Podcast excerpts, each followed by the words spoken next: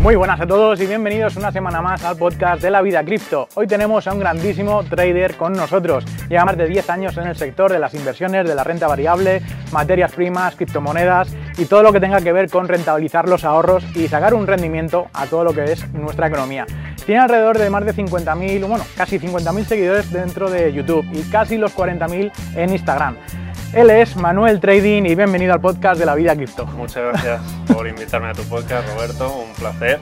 Voy a intentar aportar todo el valor posible, a contaros un poco mi trayectoria, porque yo hago trading, no solo trading, sino también eh, rentabilizo mis ahorros a largo plazo, eh, invirtiendo en cripto, en acciones, eh, tengo en cuenta muchísimos factores macroeconómicos, tanto de largo plazo como del corto. Pues, yo voy a intentar aquí decir todo lo que sé.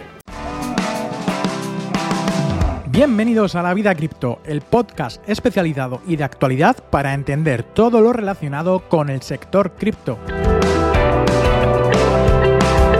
¿Quieres estar al tanto de las últimas noticias, aprender más sobre criptomonedas, blockchain y sobre todo de las mejores entrevistas para crecer en conocimiento?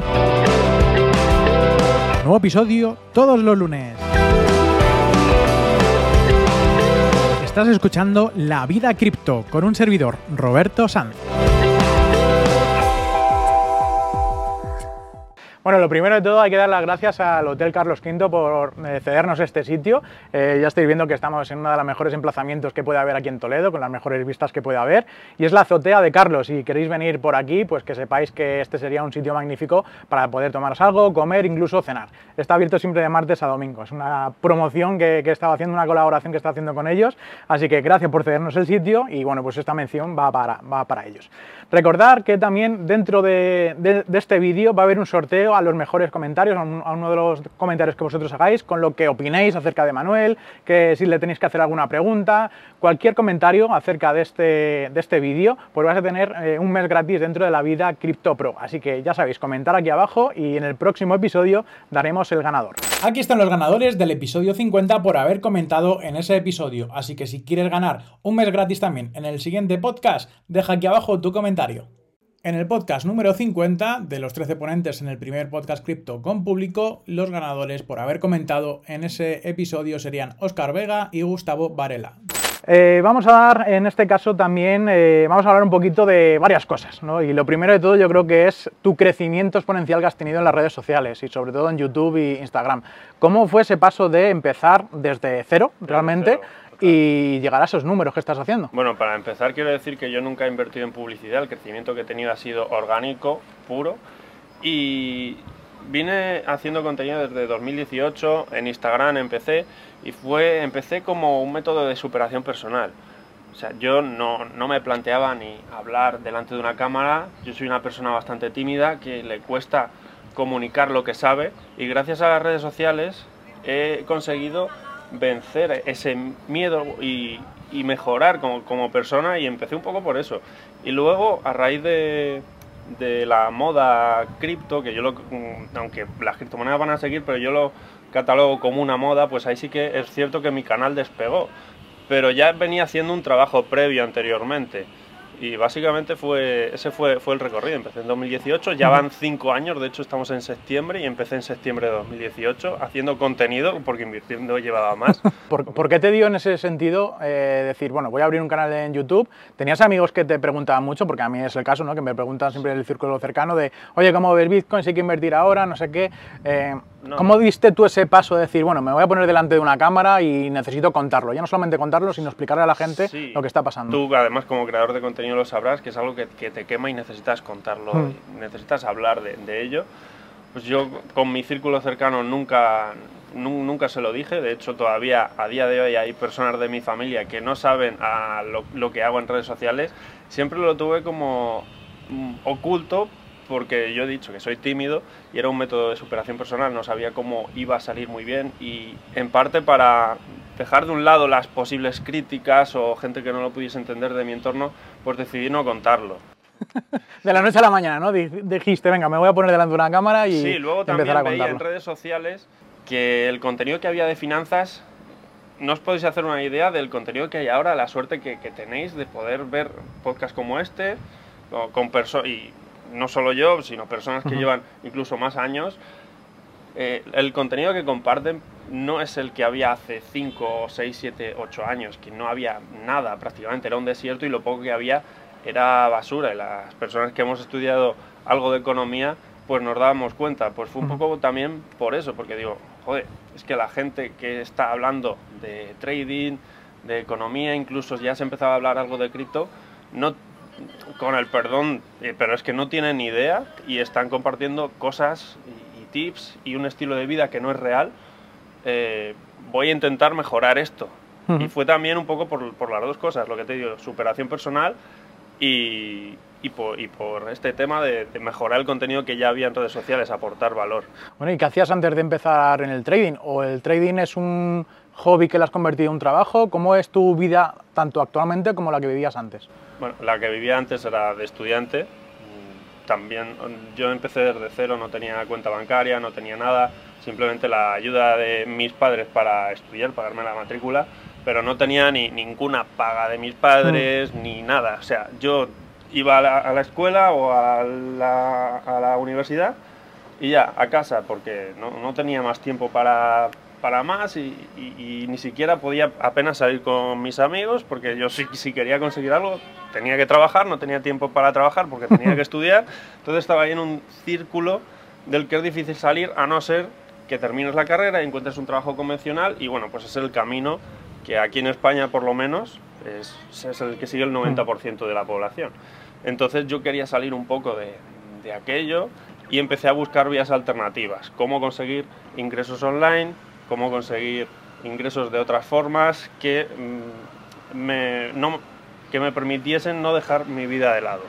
Eh, y descubrí una, bueno, hice de todo, de, desde de estas páginas que te pagaban por hacer encuestas y ganabas unos céntimos, luego también me inscribía en torneos de póker por la noche en casas de apuestas antes de la anterior, de que entrase la ley de juego eh, del 2012 entró una ley de juego que descartó a todas las casas de apuestas y salas de póker internacionales para quedarse solo con, con, la gente de España y eso echó a, a muchos jugadores fuera, pero es que cuando eh, jugaban gente al póker de todo el mundo, los premios eran muy grandes y habría torneos de free roll que tú te podías apuntar y a ello pues sacaba solo por apuntarme y dejarlo por la noche el torneo, a lo mejor 5 céntimos, pero todos los días para una persona que no tiene nada, pues es que es un punto de partida. Hombre, es estar doblando 5 céntimos todos los días, ¿no? Claro, parece una tontería, pero es que tenía cero. Y luego no penséis que empecé a hacer trading o a invertir con menos de 100 euros, eso, eso no, no fue así. Descubrí una página de juegos que tú apostabas, eh, y por ganar el torneo eran juegos de tipo Candy Crush, bueno, había un montón. Y ahí empecé a tener mis primeros ingresos. Esta página ya desapareció, pero tenía un ingreso recurrente de unos 600 euros al mes de media. Y sí que es verdad que en un principio le tuve que dedicar bastantes horas, sobre todo los fines de semana, incluso 10 o 12 horas mm. le echaba pero luego ya con una hora ganaba el torneo y ya está. Entonces, esos fueron mis primeros ingresos y sobre todo que tenía tiempo para otras cosas, tenía tiempo para estudiar y para más. ¿Qué pasó? Que ya empecé a acumular unos ahorros bastante buenos y digo, hay que hacer algo con este capital. Ya venía haciendo trading también en demo y sabía que, que yo no, no, perdía dinero. ¿Tienes alguna estrategia o ibas haciendo... No, ibas variando para encontrar la mejor claro, metodología? Ver, al principio tú cuando empiezas en el trading pruebas todo. Mm. Pruebas mil estrategias, eh, no eres constante con ninguna y eso es un error, porque la, no existe la estrategia perfecta. Siempre va a haber un momento en el que esa estrategia falle y tengas que ajustarla eh, o se estanque y tengas que tener paciencia para que el mercado se mueva a favor de tu estrategia. Mm. Y eso es eh, por, por lo que fracasa la mayoría de la gente en el trading y es porque no saben tener, seguir una, la estrategia, tener la constancia en seguir esa estrategia cuando no va tan bien. Entonces, bueno, yo probaba de todo. Y al final pues vas entendiendo cómo se mueve el mercado, tanto a nivel técnico como a fundamental, yo iba mirando cosillas, pero fue a partir de 2016 cuando ya me interesé más por leer libros de finanzas, eh, hice algunos cursos en la universidad, eh, escuchaba gestores de fondos, lo que decían y claro, ya te vas haciendo un mapa mental, de, vas encajando las piezas de cómo, cómo se mueven los mercados, tipos de interés por aquí, eh, cómo influye la, macroeconomía, los datos de empleo, pues todos los factores, te vas haciendo un mapa mental, qué activos se, se mueven mejor en un entorno inflacionario, en un entorno deflacionario. Y, y, vas, pues eso, formándote el mapa mental y adaptándolo a las estrategias técnicas que ya tienes y a los diferentes activos mm. que hay. ¿Y ahora actualmente vives del trading? ¿Vives de alguna otra fuente de ingreso? ¿Que ¿Tienes algún negocio? Cuéntanos pues a ver. Lo, lo, de los juegos ya se terminó hace más de cuatro años. Me da pena porque eso era, eso era un chollo, la verdad. Y claro, lo bueno es que Mm, hice un buen colchón, pillé el boom cripto tanto de 2017 como de 2020, aunque el de 2017 lo pillé un poco de refilón. Hice más, más, capital. Ahora, de ingresos pasivos, te voy a decir, no es que pueda vivir, pero sí que cubren gran parte de mis gastos. Tampoco, también soy una persona que no gasta mucho. Luego de redes sociales, pues algo, algo, algo me da, pero tampoco es que me dé para vivir solo de ello. Luego también tengo, tengo la formación online eh, de, economía, que incluye tanto trading en forex, trading en cripto, de largo plazo, de corto, estrategias DeFi, de airdrops, macroeconomía y forex, me he enfocado también a cuentas de fondeo. Entonces, esto también es una fuente de ingresos, pero tampoco es una fuente de ingresos de la que yo pueda vivir, porque para vivir de ello también tienes que invertir en tener un sistema que te genere ventas recurrentes a través de publicidad de Instagram o publicidad YouTube y tal, y yo no invierto en publicidad al menor de momento, no me lo planteo. Entonces, al final es todo. Eh, de ingresos pasivos, de redes sociales. Del propio trabajo tú que vas haciendo día a día y de la gente que te conozca y que confía. De trading también. Ahora con las cuentas de fondeo desde hace un año es otro ingreso más.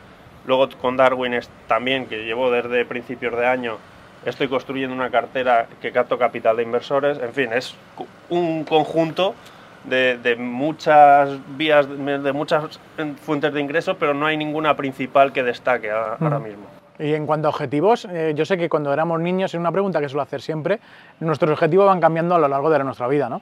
¿Cuáles eran esos objetivos que tenías cuando eras más pequeño? Que decías, oye, yo mayor quiero ser, como mucha gente a lo mejor puede decir, quiero ser bombero, policía, quiero ser abogado. ¿Tenías tú a lo mejor alguna preferencia de decir, quiero ser este tipo de persona? ¿Y pues cuál es la de ahora? Uf, esa pregunta es...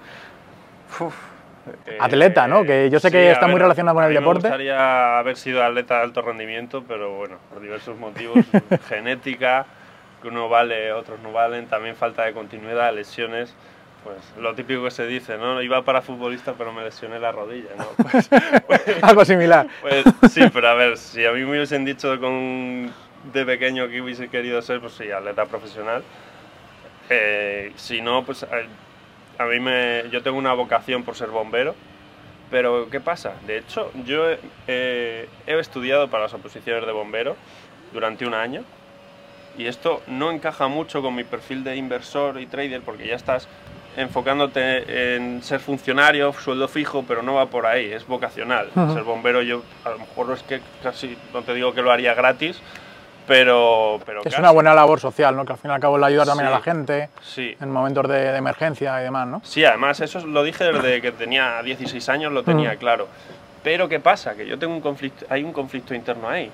Hay una disonancia cognitiva, creo que se puede llamar. Es el hecho de trabajar para un Estado que cada vez está más endeudado y soy consciente de que con las tasas de inflación actuales, que la inflación no se mide bien, que esto es otro tema, y el bajo crecimiento que hay, el aumento de deuda, los funcionarios van a ser más pobres. Entonces, bueno, funcionarios y los ciudadanos de este país, si todo sigue así, mm, castigando al autónomo también, eh, el sector público va a llegar un momento en el que no va a poder aguantar y va, va a reventar por, por, algún lado y, bueno, va a reventar por perder capacidad adquisitiva poco a poco, de forma que, no, que, que la sociedad no lo va a notar, que los funcionarios no lo van a notar. Esa es mi visión. Entonces, claro, tener esa visión ahí de fondo, la, la visión de opositar para tener ese trabajo pues no sé. Pero déjame decir una cosa también importante, de que tú tienes una labor, un pensamiento de ser, en ese caso, bombero, que es un funcionario del Estado, pero es un funcionario que ejerce una labor social muy buena. Hay otros tipos de funcionarios que realmente se comen todo lo que es el dinero ejecutivo Eh, de- de- claro. de- del Estado. No, que eh. ellos no hacen una labor social ni una labor mediática buena. No estoy entrando eh, tampoco en temas claro, políticos. No, que Eh, al fin y al cabo el ser bombero es una vocación muy buena, muy sana y que al fin y al cabo alguna persona seguramente que, que necesite tu ayuda en ese sentido. Pero otro tipo de funcionariado que lo que hacen es justamente lo contrario, ¿no? Eh, Sí. quitar dinero al Estado, chupárselo y hacer tener un- una especie de corrupción interna, creo que eso son dos mentalidades y yo creo que la tuya es muy buena. O sea, creo que tampoco sí, necesitas de- decir, de- pero de algo hay que vivir también. efectivamente. Entonces, si tienes esa visión de que el camino que estás tomando no va a, satisfacer tus objetivos personales, pues es que dices, no, es que ser funcionario para toda la vida, que no estoy en contra de los funcionarios para nada, va a quedar aquí un poco hate, pero no, no. Pero es que me generaba ese, ese conflicto interno, entonces tiré por el camino del emprendimiento y ya Mm. está. Pero... Y luego es que también para estudiar una oposición tienes que centrarte solo en la oposición. Es Mm. y luego, si quieres emprender un negocio, tienes que centrarte solo en ese negocio. Si haces las cosas a medias, no, no te va a ir bien. Entonces, pues tuve que dejar Mm. eso de lado también. Bueno, te quiero preguntar, estamos en el podcast de la vida cripto y preguntarte, Manu, ¿tienes alguna vida cripto? Eh, ¿Utilizas criptomonedas en tu, vi- en tu día a día? ¿Vas a comprar y pagas con cripto? ¿Solamente guardas, almacenas, compras y, vende- eh, compras y vendes con, con criptomonedas? Cuéntanos si tienes una vida cripto. Bueno, eh, no, no compro como tal con criptomonedas, pero sí que utilizo mm, las criptomonedas en el día a día, sobre todo en, en DeFi. Eh, ahora mismo la narrativa que más se lleva es la de los airdrops y farmeo airdrops, soy un farmer de airdrops y básicamente en cripto ahora mismo me muevo por, para farmear airdrops y también buscando oportunidades de trading, pero el mercado este año no se está moviendo tanto como el año pasado, porque yo busco más movimientos tendenciales, tanto al alza como a la baja. Por mi tipo de estrategia me favorece igual. Entonces, este año se está moviendo de la misma forma y, y de trading no tanto, pero, pero en DeFi sí que me muevo bastante. Sí, y luego para pagar, y no. Poco a poco. lo- lo almaceno, lo tengo todo descentralizado. Es una buena manera que cuando estamos en un mercado incluso lateral, bajista, que no sabemos muy bien qué hacer, el hecho de farmear airdrops es, es muy inteligente, ¿no? Al fin y al cabo estás gastando tu tiempo, incluso a lo mejor pagando algunos fees, ¿no? Por utilizar esa blockchain, eh, bueno, cualquier actividad que nos, eh, que nos tenga que indicar para hacer ese airdrop, para luego realmente poder ganar bastante dinero. Eh, hemos visto este año pasado, bueno, este año y el año Sí. pasado, con Optimis por cerca de unos 20.000 dólares, con Arbitrum cerca de 15.000 también, que si hacías todas las tareas, todas las pues podías llegar a tener ese, ese airdrop eran- con el precio indicado y una buena salida y demás. O sea, es Habiendo una muy buena mantera. Probablemente Nada. menos de 500 dólares. Sí, sí, sí, muy Nada, poco. nada. Tienes que gastar para luego recibir. Si es verdad que. ¿Cuál es el proyecto correcto para saber que vamos a recibir tanta cantidad de dinero? Pues no se sabe, se pero puede- se puede- intuir, se ¿no? puede Por intuir por- inversores, la gente que, está dentro del que proyecto. entrar. Perdona que te Cuenta, cuenta, sí, sí. No, es un tema en el que quiero entrar porque los airdrops, los proyectos que están lanzando un airdrop o que han lanzado un airdrop son proyectos que se han financiado en un entorno de bajos tipos de interés, en un entorno de, de alta inversión por parte de fondos de capital riesgo. Cuando tú bajas los tipos de interés, esto produce que los fondos de capital riesgo que invierten en empresas de crecimiento, en, en- en startups que no producen beneficio, es un entorno que lo favorece y ahora mismo estamos viendo esos frutos que todavía se pueden recoger vía airdrops y hay que enfocarse en aquellos proyectos que, han, que tienen fondos y que han recaudado más capital. Ahora mismo hay cuatro que más se oye, que pueden repartir airdrop o no, esto no lo Ujú. sabemos, pero hay altas probabilidades. Eh, Layer 0, Zcasin, Starknet, que son Layer Sí. 2 de Ethereum, y mm, cuál era la otra línea también. Esos son los cuatro más potentes. ¿Qué ocurre? Que estos cuatro proyectos se han financiado en el entorno que te digo, en el entorno de, de facilidad crediticia, de, de alta liquidez en el mercado. Y hay que aprovecharlo ahora porque estamos cambiando, el entorno está cambiando, estamos, la, la capacidad de endeuda- de endeudamiento ahora mismo es menor, coger deuda ahora mismo, devolverla luego es más cara. Esto no favorece tanto la inversión en estas empresas que yo categorizo las Son todo empresas, criptomonedas como una Startups. empresa, eh, como una startup, no favorece tanto el crecimiento, o sea, la inversión en estas empresas o en estas startups de crecimiento. Y yo creo que de cara a los próximos años va a ser más difícil obtener ingresos vía iDrops. Entonces hay que aprovechar ahora, porque hay Mm. gente que está ahora mismo, dice, bueno, pues voy a dejar pasar este iDrop porque es que ya pillaré otro. Mm. Pero es que a lo mejor no hay otro. Igual que, bueno, las criptos suben, en el bull run parecía que iban a subir hasta siempre y, que esto iba a ser así. Y, no, esto es un, un momento determinado, hay que aprovecharlo y luego vendrá otra cosa. Oye, dentro del sector cripto viene de estar diciendo hay momentos buenos, momentos malos, eh, bull run, el bear market. ¿Recuerdas tú algún día en concreto tanto de alegría como de tristeza? Decir, Buah, es que este día pues gané tanto dinero porque vendí mis acciones, mis criptos y demás. O algún otro día que digas, Buah, la he cagado, compré y encima al día siguiente cayó un 80% eh, el activo. Algún día muy bueno, eh, mi primer día bueno en cripto fue en 2018 ya te digo que el primer bull run lo pillé de refilón, el de 2017 no, no estaba dentro, simplemente observé lo que ocurría. Y luego cuando ya el precio cayó en 2018, ahí compré, me acuerdo que compré Ripple en 0.28 y estaba también la, la, noticia de que podían sacar un ETF de Bitcoin. Y es que ahora lo que están diciendo del ETF de Bitcoin, de BlackRock, sí que es verdad que se están metiendo más instituciones, pero me suena un poco como el día de la marmota que parece que sale, que no, pues en 2018, 2019 estaba, estábamos igual. Eh, y resulta que salió una noticia que el ETF de Bitcoin podía estar aprobado, que Ripple también había salido una noticia positiva. Yo había comprado Ripple porque estaba en, un, estaba en 0.28, un soporte, es que me acuerdo perfectamente que fue en septiembre estuve acumulando en agosto de 2018 y septiembre. Y en finales de septiembre y octubre eh, hice un por tres. Bastante bien. Sí, sí, en mercado bajista. Esa es la historia. Y bueno, tampoco te creas que me hice millonario, pero gané unos 4.000 dólares que me... Sí, bastante bien. Me, me solucionó parte del año.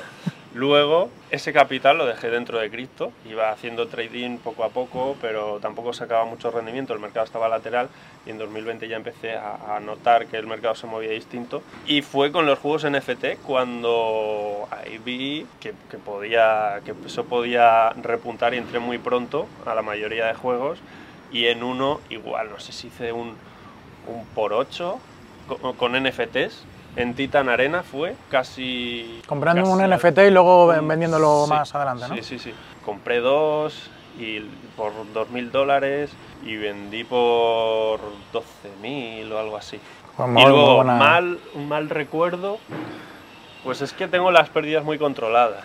Entonces, las pérdidas no han sido... ¿Las pérdidas controladas te refieres a que cuando ya empiezas a ver que el activo está cayendo un 5 o 10% cortas? Un límite de pérdida o una cantidad, cuando invierto en una criptomoneda o en una altcoin, siempre invierto una cantidad, me pongo ese límite de cuánto estoy dispuesto a perder, no, no entro a lo loco. Vale, esta altcoin, a lo mejor establezco un límite de riesgo en base a mi capital total, qué porcentaje voy a invertir. Normalmente es menos del 1% del capital que trabajo con, cripto. Vale, estoy dispuesto a perder eh, todo, sí. Pues voy a meter y voy a comprar en spot a ver si duplico, a ver si triplico esto en el, en el entorno de, en el bull run. Si se iba a cero o quebraba, pues no pasa nada, había perdido un 0,5%. Mm. Si, si ganaba, si me iba bien, perfecto, retiraba, retiraba una parte, esto lo dejaba, a veces iba mejor, a veces iba peor. Tampoco quiero entrar en muchos aspectos técnicos, lo iba diversificando en otras, pero bueno, eh, esa era un poco la estrategia. Y, ya te digo, al tener las pérdidas controladas, pues no, no, sufrí un, un, gran drawdown de mi cartera. Y luego por el, porque mucha gente se comió la bajada de, mm. de enero de 2022 y de Terra Luna. Bueno, el caso de Terra Luna era bastante fácil de intuir lo que ocurría ahí por el sistema que había, solo había que leerse su white paper y de hecho los que me seguís en Instagram, pues semanas antes, un mes antes ya avisé de, que iba a quebrar, entonces no era tampoco, solo había que estar un poco... Te tenía que haber seguido antes, macho, que yo, yo, me, comí, yo me comí una, pues hay una, tremenda leche. Hay una publicación en Instagram, además una foto donde lo pongo, pero bueno, a ver, son errores. sí, sí. Y, de hecho, Todos aprendemos de ello. Sí, no, y de hecho, sí, si a lo mejor si hubiese tenido más capital, pues hubiese metido mm. algo y me hubiese comido esa bajada. Pero, pero bueno, es, al final es eso, tener las pérdidas controladas, que vas a perder lo que puedes perder. Antes de pensar, cuando vas a invertir, el consejo que yo puedo dar es que no pienses tanto en lo que puedes ganar, sino en lo que puedes perder. Y ahí ya te cambia un poco la mentalidad.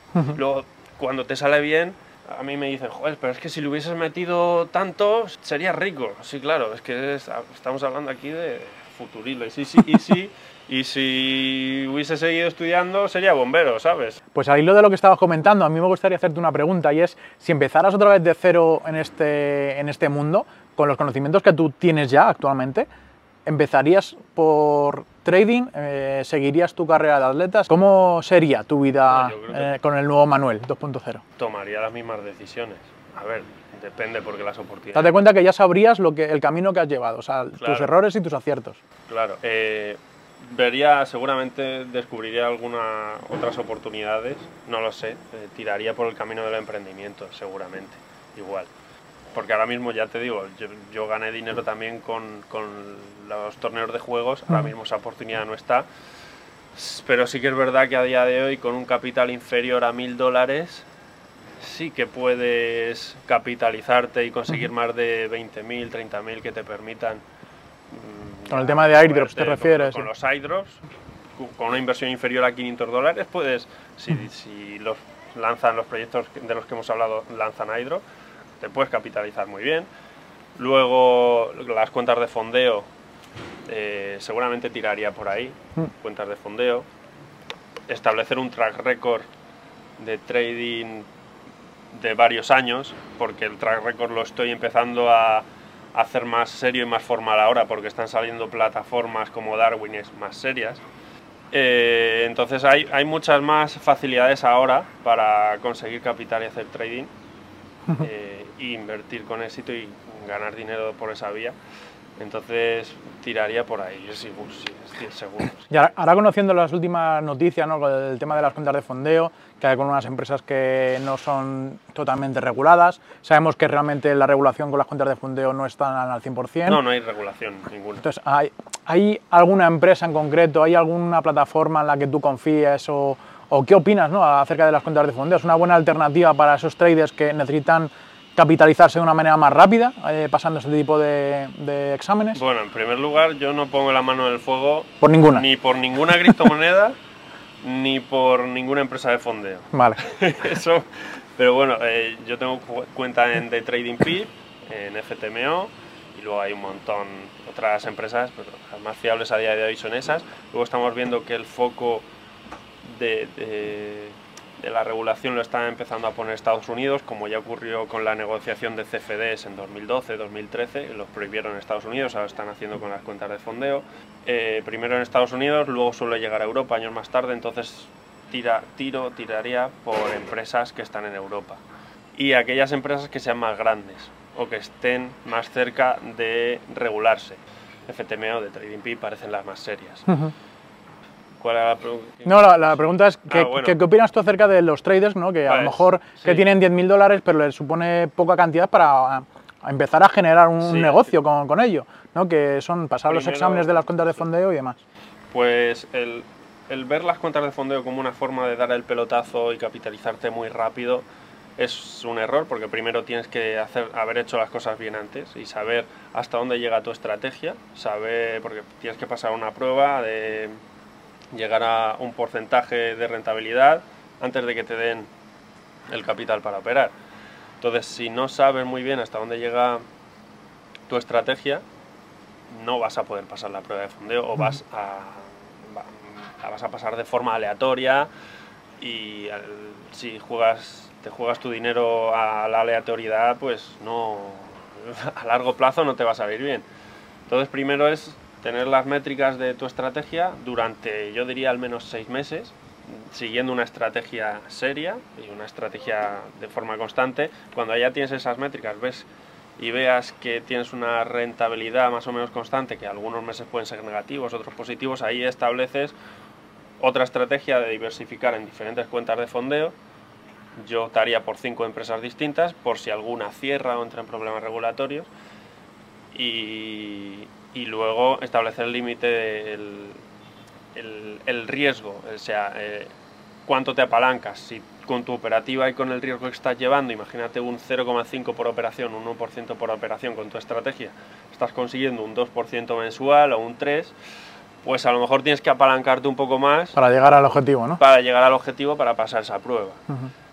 Y siempre cumpliendo los límites de drawdown. Y ver eh, si te sale a cuenta, porque lógicamente no vas a pasar todas, es muy difícil pasar todas las pruebas. Pero si inviertes en 5, inviertes, vamos a poner mil dólares y pasas dos pruebas, eh, pues, tendrías unos 600 euros de o eso, 600 dólares de, per- de pérdida, pero ya te has capitalizado y a lo mejor Mm. estás operando con 50.000. con 50.000 dólares. Eh, a, a nada que consigas un 1,5% o un 2%, ya has recuperado esa inversión inicial. No sé, es, es establecer también un mapa y unos pasos, un paso a paso con las métricas de tu estrategia y, y- y empezar a funcionar con datos, no ala. No, y dejarlo todo bien apuntado, tener, no sé si yo en mi caso eh, utilizo mucho lo que es una bitácora de, mm, de datos, ¿no? Sí. Tanto las operaciones que yo abro como un comentario de, oye, cuando abrí este, que, que el motivo de por qué lo abrí, ¿no? Para luego testear cuáles han sido esos errores que yo cometí en el pasado para ver situaciones del mercado y qué es lo que ha pasado, ¿no? No sé si a lo mejor tú también trabajas de esa Sí, manera claro. o esto lo tienes en la cabeza, ¿cómo Bueno, lo haces? La mayoría, tengo muchas, muchos fallos en la cabeza y a día de hoy cometo fallos Sí. a diario también. Eh, lo suelo apuntar. O también sé por qué he fallado. Por ejemplo, el mes de agosto, este mes de agosto tuve, tuve un mes negativo en Forex y sé perfectamente, cometí ahí unos fallos, un par de fallos que, que me finalicé el mes en negativo. Bueno, pues un mes negativo, pero el resto... Sube, sube- supe cuáles eran esos Mm. fallos. Sí, sí.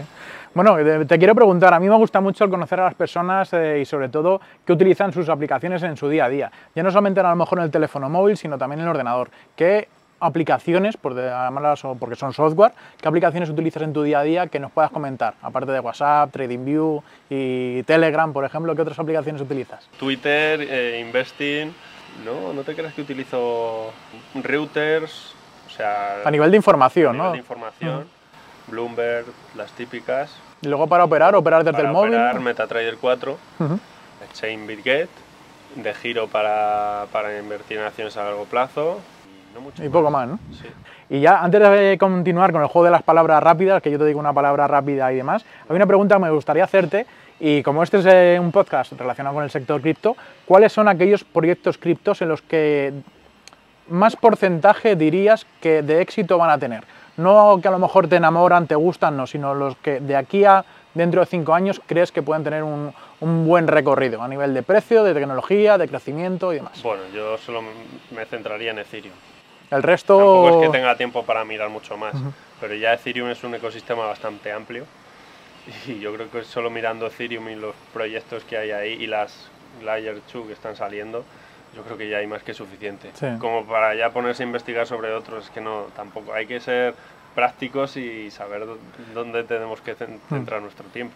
Sí, al fin y al cabo es encontrar también un poco la seguridad, unos cimientos de cartera que Sí. estén bien asegurados, ¿no? Luego Bitcoin también, pero bueno, Bitcoin yo lo Sí, considero como... eso es, un refugio de valor, ¿no? De, de información, más que de empresa, ¿no? Porque al fin y al cabo todo lo que no sea Bitcoin son, son empresas que buscan algún tipo de rentabilidad. Bueno, pues antes de pasar al juego de las palabras, agradecer de nuevo al, al Hotel Carlos V por dejarnos hacer este podcast en la terraza, con estas vistas espectaculares de, de aquí de Toledo. Eh, bueno, ya sabéis, venir aquí a, a conocerlo.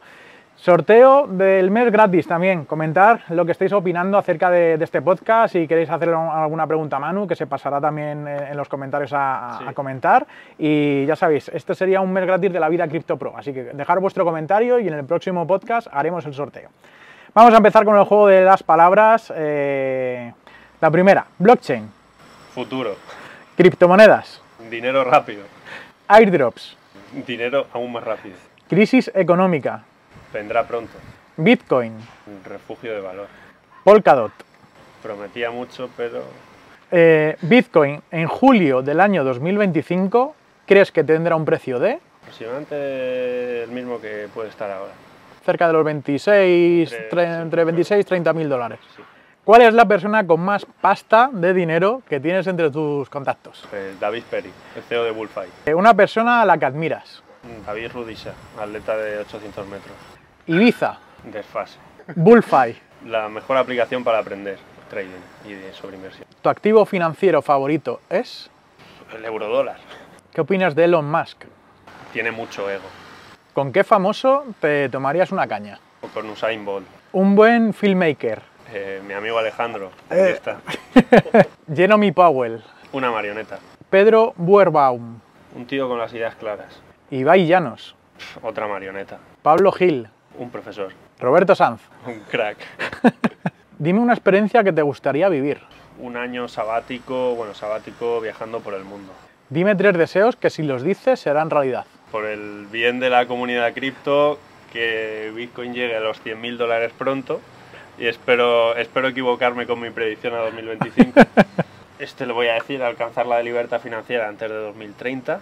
Y el tercero, seguir con la vida que llevo y haciendo lo, lo, básicamente lo que quiero y lo que me gusta. Y si pudieras hablar con tu yo del pasado, ¿qué le dirías a ese Manuel? Que le eche huevos y no duerma tanto. Genial, bueno, pues hasta aquí las preguntas rápidas, muy bien, muy bien. Y ahora vamos a ir esa, con estas preguntas ya para finalizar el podcast de desarrollo personal, un poco más profesional. Y la pregunta, la primera siempre la hago todo el mundo, es a qué persona eh, que tú conoces, que tú admiras, que te gusta, que crees que aporta algo en tu vida, deberíamos conocer el resto. Pero mi abuelo, yo diría que mi abuelo, que es el que me ha enseñado todo, cuando era pequeño te va diciendo cosas, de hecho la frase que tengo en, en mi perfil de Instagram es de mi abuelo, que es el conocimiento nunca te lo podrán quitar, invierte en él. Te pueden quitar todo lo que tengas, pero el conocimiento no. Oye, ¿en momentos en la vida que, que realmente te hayan marcado? Bueno, momentos que me hayan marcado, sobre todo es que mi vida ha estado muy, muy centrada en el atletismo y en el deporte. Entonces cuando hemos conseguido a nivel de equipo, a nivel individual, he conseguido alguna marca o algo, pues siempre me ha marcado mucho porque es como el sacrificio a muchos años de esfuerzo. Para entender también un poco mi éxito como inversor, miro atrás y qué opino de mí. Viene un poco a colación de lo que la pregunta que me has hecho, qué opino de mí.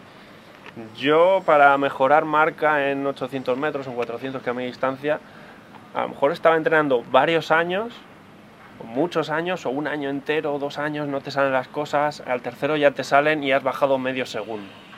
Eso es lo que mejor te define como inversor. El mejorarte a ti personalmente, ¿no? Sí, pero la diferencia puede ser mínima.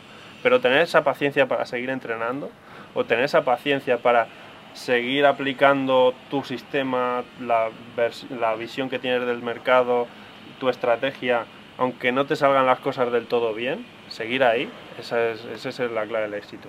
Y, Igual en YouTube, en redes sociales, en todo.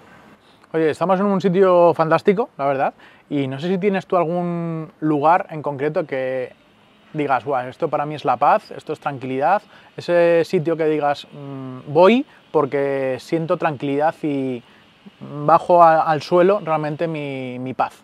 Yo he estado viviendo en Gran Canaria unos años, pues allí en Gran Canaria hay varios barrancos y en el Roquenublo, si subes, es, el Roquenublo es el, el, centro turístico como el Teide en Tenerife, que lo sí. conoce la gente, pues el Roquenublo en Gran Canaria, ahí si subes un día que esté nublado y que no haya turismo, no hay nadie. Un día como hoy, aquí en Toledo. Día, no, no, más. es, que, es que ahí en Gran Canaria bajan las nubes y hay mucha niebla y no suele haber, haber, turismo. Y hay un poquillo de lluvia además, pues ahí, porque no, no se escucha nada. Estás tranquilo ahí. Sí.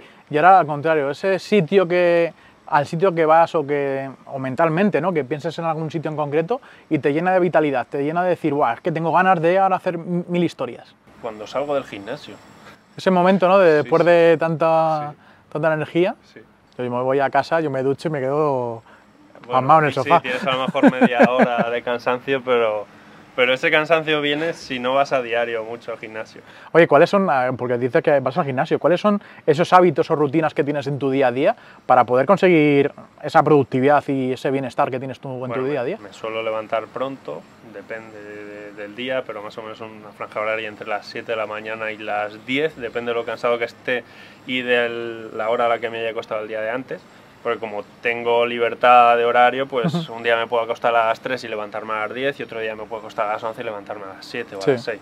Eh, me levanto desayuno, desayuno no tiene ultraprocesados, yogur natural, avena, plátano, frutos secos, algo de, de embutido. Eso para los más real fooders sí que puede ser algo uh, ultraprocesado, pero bueno.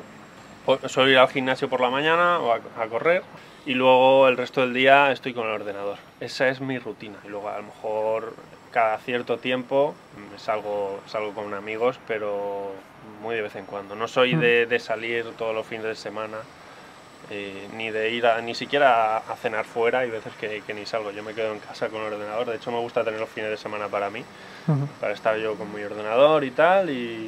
¿Cuáles son los momentos de tu día a día que creas contenido? O sea, o te pones a grabar contenido pues para las redes sociales. Pues o... por la noche es cuando tengo más inspiración.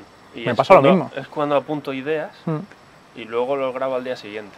En el momento en este que estamos actualmente, a nivel, mm, vamos a hablar un poquito también de economía, ¿qué es lo que te motiva el seguir adelante? ¿no? Porque eh, estamos en un momento de incertidumbre económica, que no sabemos si estamos en una crisis, vamos a salir, va a venir peor todavía. Bueno, ¿no? es que ahora estamos en una crisis... ¿Cómo, lo ves? Estamos en una crisis camuflada, una crisis, una crisis de, poco crecimiento y altos niveles de inflación, lo que se conoce como esta inflación.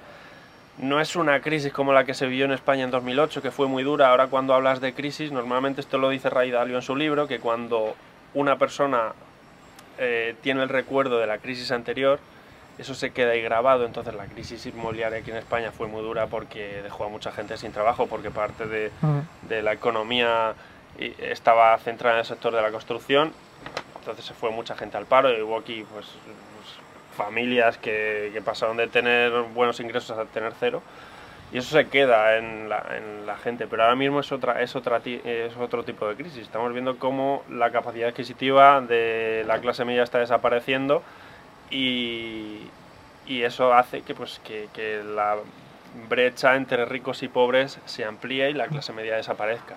Es otra crisis distinta, pero estamos en ella. Y de hecho ya el Banco Central Europeo desde Bruselas han dicho, reconocido que estamos en esta inflación. Entonces yo veo así un poco la situación de esos momentos de, incertidumbre, de crisis también aquí, económica en España, todos hemos, nos la, hemos eh, pegado contra el suelo. ¿no? ¿Y tú tienes algún tipo de lección que hayas aprendido importante con, esas, eh, con esos malos momentos en tu vida? Eh, bueno, a ver, tampoco es que yo no he tenido malos momentos de decir, ahora no tengo ingresos o entonces toco madera, pero... De momento no, doy gracias. Y alguna lección para decir, oye, todas aquellas personas que os pongáis eh, con las manos en la, en, la, masa, ¿no? Hay que hacer algo para poder generar dinero. Claro, eso es, un poco la motivación que tengo mm. en mi día a día eh, es esa. Es decir, es que si no, es que voy a ser más pobre cada vez. Y ya no estamos hablando de querer tener el Ferrari en la puerta, sino de querer mantener tu nivel de vida. Sí, vivir bien, vivir a gusto, que no hace falta tener 25.000 eh, locales y coches y demás, sino vivir con tranquilidad, ¿no? También. Eso llega un punto que llega, tienes tanto dinero que, te crecen las preocupaciones. No sé, es que también depende de cada persona, pero, pero vivir bien y tranquilo, eso ya es un, es un punto. Has estado hablando antes de la libertad financiera, que es un objetivo que quisieras lograr para el 2030, igual que la gente venta la, Agenda 2030. Eh, ¿Qué es para ti realmente la libertad financiera? ¿Es una libertad de movimientos? ¿Es una libertad solamente de riqueza económica? ¿Es una libertad de hacer lo que te dé la gana? Bueno, hacer lo que te dé la gana dentro de un orden está bien. Vivir como quieres sin tener que preocuparte por el dinero. Para mí eso es la libertad financiera. Y, y si un día te apetece irte de viaje o si tienes hijos, irte con ellos o dedicárselo a tus hijos, pues hacer eso, pero lógicamente se, necesita una rutina en el día a día y esto también es algo que el deporte me, me, lo ha dado y luego también a mí me gusta me gustaría hacer deporte fuerte toda mi vida pero pero si no tienes libertad financiera y tienes que estar en, un trabajo muchas horas pues luego no te queda energía para hacer deporte. Hemos estado hablando también de bueno de tu abuelo que para ti fue un gran mentor ¿Cómo crees que la gente se quedaría, con qué recuerdo se quedaría la gente cuando Manuel ya no esté? O sea, ¿qué recuerdo quieres dejar al, planeta? Bueno, pues yo espero que todos aquellos que me siguen, al final no soy muy... Que no te estoy matando, ¿eh? Pero... Es verdad, parece como que estoy aquí. No, pero sí que todo el mundo cuando, joder, cuando ya llegamos a una cierta edad, a lo mejor de 60, 70, 80, 90, ya estamos pensando, eh, ya hemos vivido mucho. O sea, ¿cómo, cómo queremos dejar pues, eh, esta vida? Claro, queda menos tiempo cuanto mayor seas, entonces estamos en un momento ahora que somos jóvenes de poder crear ese futuro, esa, esa condición, a ese legado que tú has dicho. Entonces, ¿cómo te gustaría que, que, la gente hablara de ti? Siempre me gusta aportar algún aprendizaje a cada, a cada persona que conozco. Entonces que me recuerden por, por eso que hayan aprendido de mí, porque les he enseñado algo. Bueno, Manu, sé que tú eres un gran comunicador cripto, eh, divulgador económico, hablas de macroeconomía, hablas un montón de, cosas a nivel de inversión en tu, en tu canal. ¿qué es lo que deberíamos hacer todos los comunicadores cripto a nivel divulgación? Que estamos al otro de la, de la pantalla. ¿Qué es lo que en teoría tenemos que hacer para fomentar más esa formación y educación? Bueno, yo creo que hay algunos entre los que yo me incluyo que sí que hacemos las cosas bien y es sobre todo no aprovecharte de la audiencia, promocionando NFTs que son una estafa, o proyectos que son una estafa, o sacando tu propia colección de NFTs que no va a tener las suficientes utilidades o no vas a aportar el valor acorde al precio al que estás vendiendo. En fin, todo lo que sea aprovecharte de, tu comunidad, pues no lo veo bien y además es que salpicas a aquellas personas que, lo, hacemos hacen, bien, lo hacen bien, porque incluso yo, que tengo cuentas auditadas, que soy trader rentable desde hace años y lo puedo demostrar, veo comentarios de gente random que llega a mis vídeos, de gente aleatoria, y un ah, otro vende humos. Mm, bueno, yo te puedo mostrar mis resultados. A lo mejor el 90% de las personas que, esta, que, este chico ha, visto antes no, y por eso ya lo cataloga en su mente como de o las criptomonedas. Es que hay gente que ha perdido el dinero con una criptomoneda porque se lo han recomendado y tal. No, las criptomonedas no funcionan, son una estafa. No, no, hay que entender bien qué, hay detrás de cada cripto. Sí, yo creo que también ese, ese punto es, es, importante, ¿no? Que cada uno aportemos nuestros conocimientos que sabemos en, nuestro día a día, de nuestras habilidades, de lo que, en lo que trabajamos constantemente.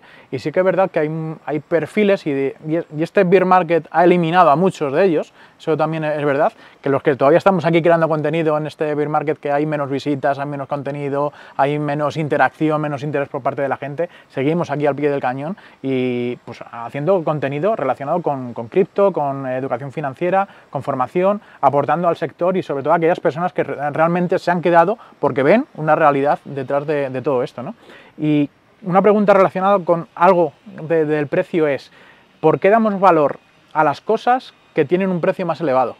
Pues, pues no lo sé, no, no, no sé cómo responder a esa pregunta. No, no hablo, claro, de Bitcoin, sino de, todo en general, ¿no? A todo. Una pregunta interesante. Y yo lo he comprobado con mi curso, porque al principio digo, bueno, lo voy a poner a un precio muy asequible para que todo el mundo pueda entrar, pero a medida que iba añadiendo contenido y iba manteniendo el precio, veía que la gente no lo valoraba del todo. Entonces decidí subir el precio y la gente empezó a valorarlo. No lo sé por qué. Quizá al, cuando te toca el bolsillo te lo tomas todo más en serio. O...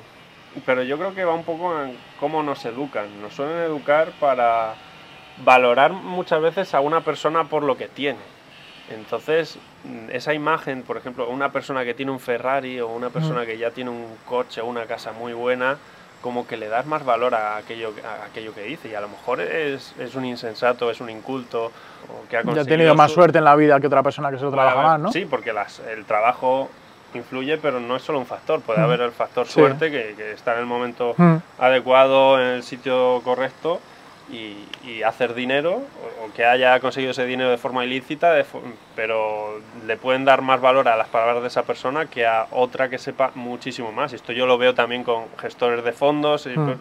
gente que se dedica al mundo financiero de forma profesional. Mm, lo que dicen, la mayoría de la gente no les hace caso, no les escucha, sin embargo están en lo correcto, pero luego te vas al tío que tiene el Ferrari o la mansión o Sí, que te lo, que te lo, que te lo vende su... de lujo que no tienen, no tienen idea, con perdón, pero que es así, y que no muestra resultados, no muestra nada, pero le dan más valor a lo que dice. Entonces yo creo que viene un poco de cómo, cómo nos educan. Sí, yo creo que también es la comunicación que hace cada persona. A lo mejor es más extrovertido esa persona sin tener grandes conocimientos y hace que comunique mejor o que... Eso también es otro factor. Que es otro factor importante, ¿no? Que a lo mejor yo no me considero la persona mejor comunicativa del mundo, pero yo creo que los conocimientos que yo tengo sí que son eh, correctos. ¿no? Yo también he estado trabajando de forma profesional en el sector en un fondo de inversión y claro, lo que tú aprendes de forma profesional lo aplicas de forma a tu vida personal.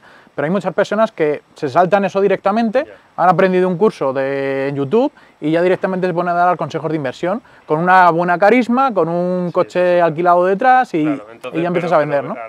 Tener ese coche, ese, ese objeto detrás, hace que las demás personas le den más valor, mm. porque no sé. Es así, es así.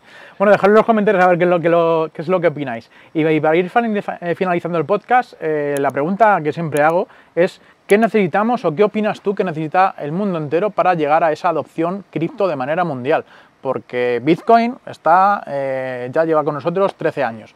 Eh, pero claro, las instituciones se están sumando ahora a esta, esta tecnología, comprando, eh, incluso sacando en este caso los ETFs, que aunque tú bien has comentado en 2018 ya empezaban a, hacer, a hacer fuerte, parece ser que esta vez también. Cuéntanos un poco qué necesita el mundo para que todo el mundo utilicemos cripto. Pues entra, tienen que entrar los estados, las instituciones, regularse de forma correcta y al final quien domina el juego, que son el gran capital, pues que esté, que controle en las criptomonedas, que al final lo acabarán consiguiendo. Eh, y, y, al final la mayoría de gente entrará en cripto, pero ya será demasiado tarde para conseguir las revalorizaciones que hemos visto años atrás. Bueno, Manu, pues muchas gracias por estar aquí en el podcast, es un placer enorme. Muchas gracias por tenerte. Ya sabéis que podéis seguirle, os dejo en las, las redes sociales de, Manu aquí abajo, tanto el canal de, YouTube como su canal de, Instagram. No sé si tienes algún también Twitter o tienes alguna otra red social. Eh, TikTok, Twitter también. Lo dejaremos todo en la descripción. Instagram y YouTube es donde tengo más actividad. Eso es.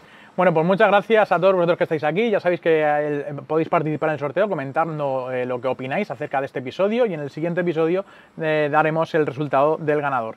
Gracias a agradecer en este caso al hotel de Carlos V, a esa azotea de la azotea de Carlos por dejarnos este sitio grabar aquí justamente. No sé si a lo mejor estáis escuchando que hay unas pequeñas obras aquí en Toledo de fondo, pero bueno, como en cualquier ciudad siempre, siempre suele haber obras. Muchas gracias por estar aquí y nos vemos en el siguiente episodio. Hasta el lunes que viene. Chao, chao.